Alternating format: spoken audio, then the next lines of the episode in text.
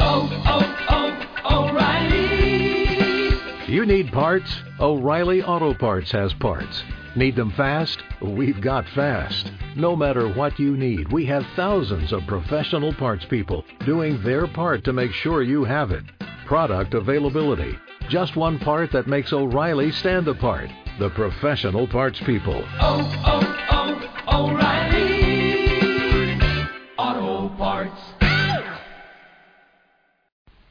En Perashat de Barim, la Torah dice, Elea de Barim, Moshe Israel. Estas son las palabras que habló Moshe. Y la Torah te empieza a tres lugares. Al otro lado del Yardén, en el desierto, en la planicie, enfrente del Mar Rojo.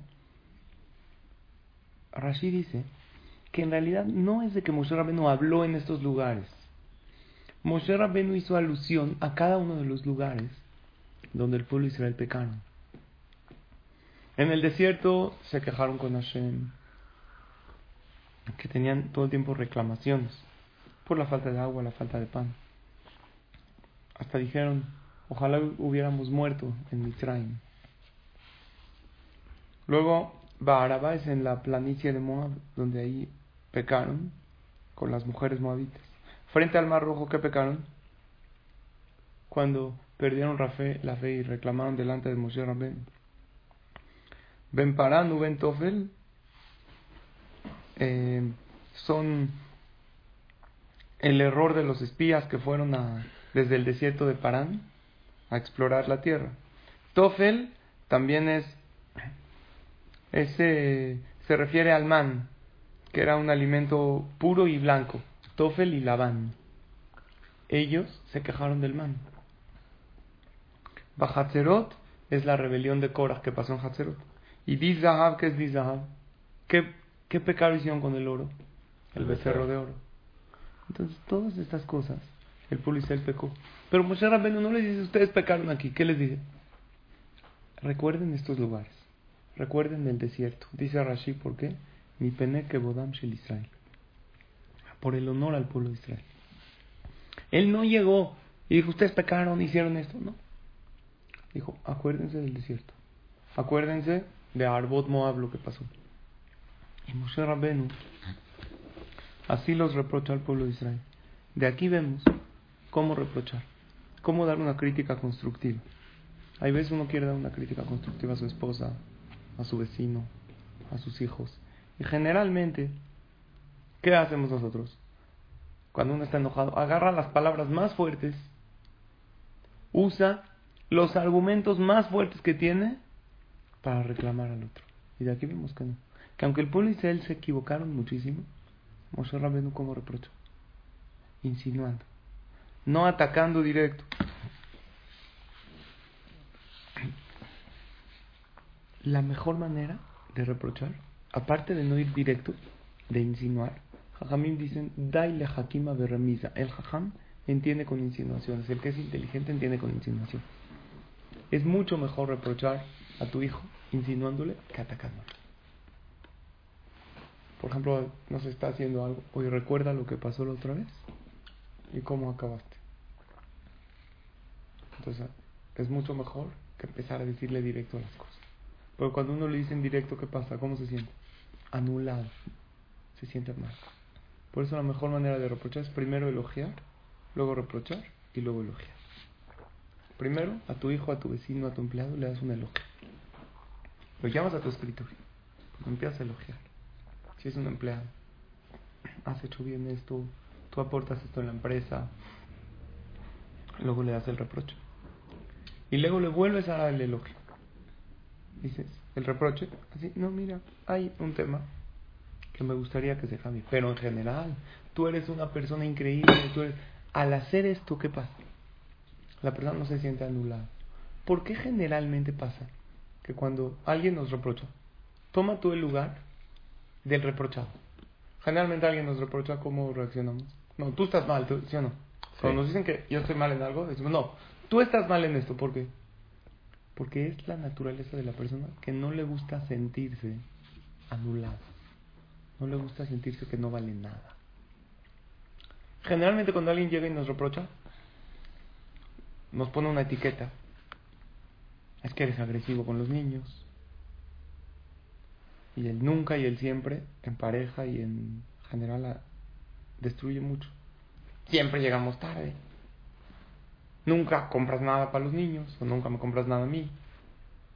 Y al decirnos eso, la naturaleza es no enseñarle al otro como él está mal. O cuando nosotros reprochamos mal, el otro directamente nos va a enseñar cuánto estamos mal nosotros. ¿Por qué es así la persona? Porque cuando nos dicen algo, directo buscamos una excusa para no decir que todo yo soy negativo. Porque por una cosa que nos reprochan, ya nos tacharon a toda nuestra persona. Por eso, ¿cómo hay que reprochar? No tachando a toda la persona. Tú eres bueno, tú eres una persona positiva. Este punto, a lo mejor se podría cambiar. Entonces hay que demostrar que no todo el individuo está malo. Es nada más un punto en él. Porque si nosotros atacamos, ¿qué vamos a recibir de regreso? Una defensa, un ataque. Una defensa, por la mejor defensa es el ataque. Ejemplo, le encargaste algo a alguien, no lo hizo. Tú puedes llegar, ¿por qué no hiciste esto? Hay otra manera. Empiezas a entrar en una plática. Hola, buenos días, ¿qué hay? Oye, ¿cómo está el café? Esto, a ver, pásamelo, vente a mi oficina, platicas, ¿qué hay? ¿Cómo vas hoy? Oye, lo de ayer no esto. Ay, perdón, ¿qué te va a decir? Directo se va a disculpar. Pero si tú llegas a reclamarle, ¿por qué no lo hiciste? ¿Qué te va a decir? Sí, te va... No podía, no, esto va a empezar a excusar. Entonces, cuando empiezan los pretextos y las excusas, ahí la persona no se corrige. Porque llevamos años corrigiendo a nuestros hijos, a nuestra pareja, y no funciona. Y son los mismos. A lo mejor es porque no sabemos reprochar. Lo importante sería no directo, como hizo Moshe Rabbeinu, entre palabras. No tachando al individuo, todo tú no vales. Todo tú estás mal. A veces tanto regañamos al niño que siente que él no vale nada no le destacamos sus virtudes.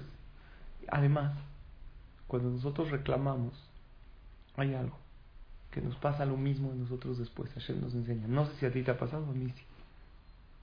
Pierde tu esposa el celular. Si tú empiezas a reclamar, ¿cómo puede ser? Te lo acabo de comprar. Ahora los claro, Mañana lo pierdes tú. Claro. Lo pierdes tú y te comes tus palabras. Le pega al coche, empiezas a reclamar, ¿sabes qué pasa? Le pegas tú mañana pierde las llaves y tú estás como loco, ¿cómo? Empiezas a reclamar. Mañana las pierdes tú. ¿Sabes qué te demuestra Dios? Le reclamaste, lo hiciste. Mira como tú también, a ti también te pasa. Por lo tanto, tenemos que ser cuidadosos. Vamos a ver cómo nos reprocha Hashem a nosotros. ¿De qué manera Dios reprocha a la persona? A veces le manda señales. E incluso puede reprochar en un sueño. No todos los sueños tienen significado. Pero hay sueños que sí. Ejemplo, si una persona se durmió en la noche y estaba pensando en algo todo el día, ¿lo que soñó tiene significado o no? No. ¿Por qué? Porque estaba pensando en eso en el día. El Berajot, en la página 56, cuenta que había un tzedoki. ¿Sabes qué es un tzedoki? Una persona que no cree en la Torah. Soñó algo que lo perturbaba. ¿Con quién va a ir? Con los jajamim. Saben que los jajamim tienen la verdad. A tzedoki, amarle a tzedoki le Rabbi Ismael. Le dijo un tzedoki, una persona que no creía en la Torah, a Rabbi Ismael. Rabbi Ismael era un jajam de tú. Enormemente grande. Cohen Gadol Dijo, Raiti que shemen lazetim. Soñé que agarro unas aceitunas y les inyecto aceite. ¿Escuchaste o no? ¿Estas aceitunas? Agarro aceite y se las meto al aceite. ¿Sabes qué le dijo Rabbi Ishmael? Va amarle va limo. Tuviste un pecado con tu mamá. Un pecado con tu mamá de incesto. Incesto es que van mirando ahí pecados inmorales entre familiares.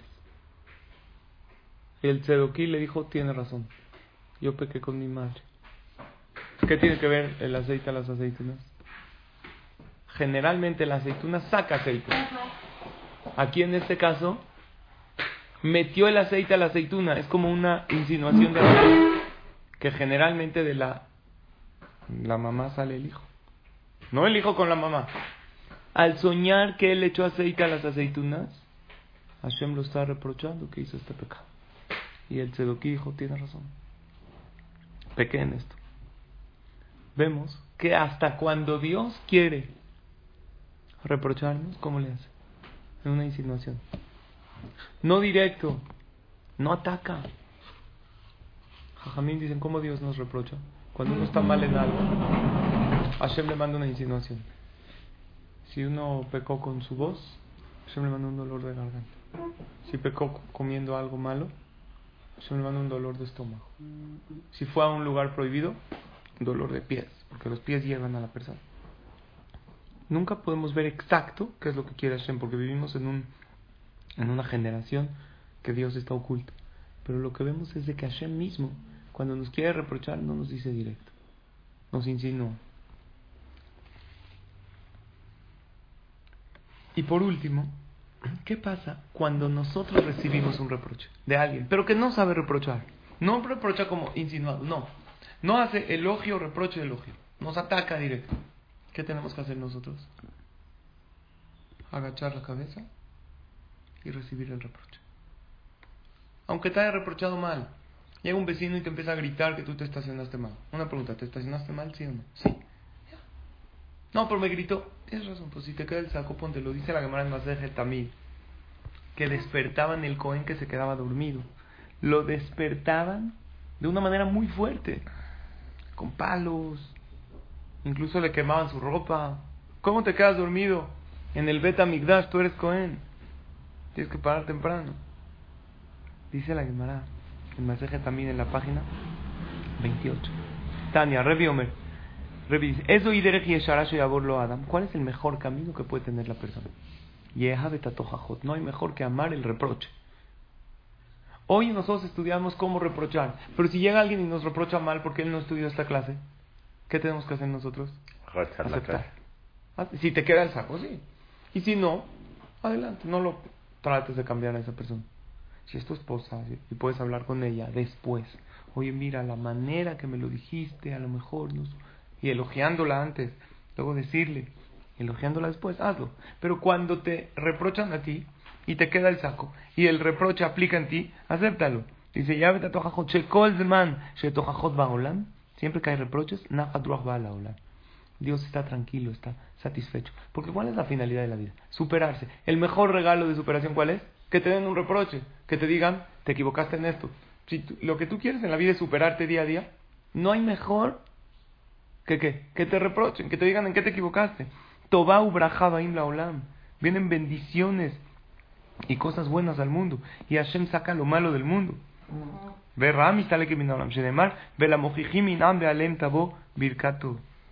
Los que reprochan, les va a venir una buena bendición aquí. Shlomo dice, el que sabe reprochar bien, Hashem le va a dar veraja. Y cuando se trata de aceptar el reproche, acuérdate de esta llamada.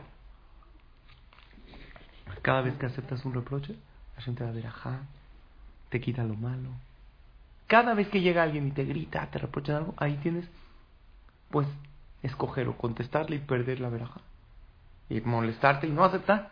O aceptar y pensar, oye, a lo mejor me queda y me está diciendo algo mal y en ese momento Dios te da verajá. Más si es en público. No, uh, eso, es, eso es porque Barmin anda avergonzó. Pero estamos hablando, no te avergonzó. Directo, sí, si es en público tienes razón. Porque uno lo avergonzaron y se hace humilde. Hay una técnica en la psicología, en 1955, se llama ventana de Johari. ¿Qué es ventana de Johari? Habían dos psicólogos, uno se llamaba John y otro Harry. Esta técnica dice lo siguiente que la gente ve cosas en ti que tú no ves. Por ejemplo, tú vas a la peluquería, ¿sí o no? El peluquero te enseña de atrás con el espejo. Y tú, sí, muy bien. ¿Sí o no? Si quedó mal, ¿qué puedes hacer? Nada. Nada, ya quedó. ¿Por qué te enseña con el espejo de atrás? Porque tú no puedes ver cómo te quedó la rayita de atrás. En la psicología pasa algo que analizan que hay varias partes en la persona que uno no puede ver de sí mismo. Tú puedes ver tu espalda sin espejo. No. No puedes hay muchas partes de tu personalidad que no puedes Y una de ellas es cuáles son? Tus virtudes. no las puedes ver. Entonces en un campamento hicieron un ejercicio con niñas, muy, muy interesante. Imagínate que habían 20 niñas en el grupo. A cada niña le dieron una hoja con los nombres de todas. Sara, Rivka y también su nombre. Le dijeron, pon al lado del nombre de cada niña una virtud que viste en el campamento. Obviamente en la tuya no te saltas. Y cada niña en su hoja no puso, en su nombre no puso, y puso todas las virtudes. De Sara yo veo que es alegre, que es servicial. Al final, todas las niñas recibieron una hoja de todas las virtudes que todas ven. O sea, cada niña recibió una hoja con cuántas? Con 19 virtudes. Y muchas eran repetitivas. Y cuando son repetitivas hasta te sientes mejor. Porque ella decía, ¿cómo? ¿Yo soy alegre? ¿Así me ven los demás? ¿Yo soy una niña creativa? ¿Soy divertida? Pero imagínate que cuatro o cinco pusieron alegre, servicial. Entonces eso rectifica que es verdad. ¿Sabes con qué autoestima se fueron las niñas a su casa? Porque vieron lo que ven de los demás. Entonces, en lugar de ver lo malo del otro y además decírselo, ¿por qué no vemos lo bueno de los demás? ¿Y qué? Y se los decimos. Acabo, ¿sabes qué dice el Zohar Akadosh? Que así, como hay un castigo por hablar cosas malas, la shonara, mentiras, adulaciones, mahloques, discusiones, existe un castigo, Barminan, es severo y es grave. No decir lo bueno que sí podríamos decir. O sea, Dios nos va a juzgar por dos cosas. Por lo que hablaste y por lo que no hablaste. ¿Qué te costaba decirle al otro su virtud? Si lo hizo bonito. ¿Qué te costaba agarrarte a tu empleado? No, no tenía tiempo. Sí tenía. Para criticar tenías, ¿verdad? Es lo que vemos de esta parasha. Una lección interesante. Cómo emitir esas críticas. Y, si, y ya que estamos de una vez, esta parasha es de Barim, que es víspera de Tisha De una vez decimos rápido la salahot. ¿Te late o no? A favor. Antes, nada más para esta parasha. Muchas veces con los niños, cuando a lo mejor los reprochas, oye, no quiero, por ejemplo, que tomes, no quiero que tomes, no quiero que tomes, más toma. Sí. No, Pero si lo levantas, no rezar, especial. no a rezar, no Ujú. párate, párate, menos. Ujú. No te pusiste el definitivo, ponte el ponte el no se lo pone. No se lo pone. No a veces es peor. Ujú. Hay que levantarlos, ¿sabes? Elevarlos. Hacer una amistad con ellos, pero...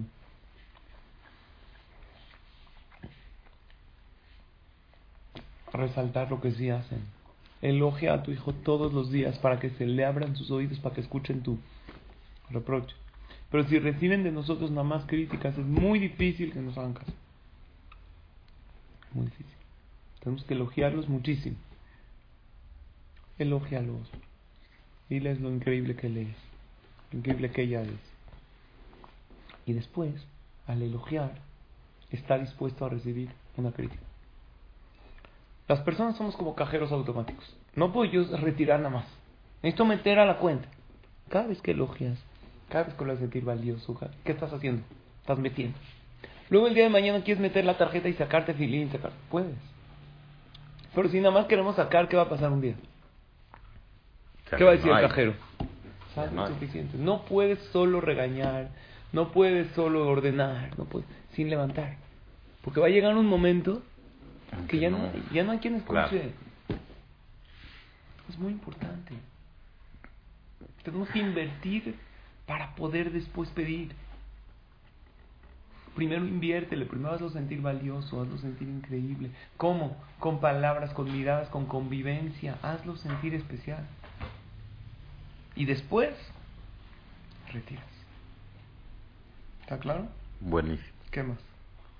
Pero ya, eh, a la J de Tisha B'Av. ¿Tienes los horarios? Sí. Sí tenemos las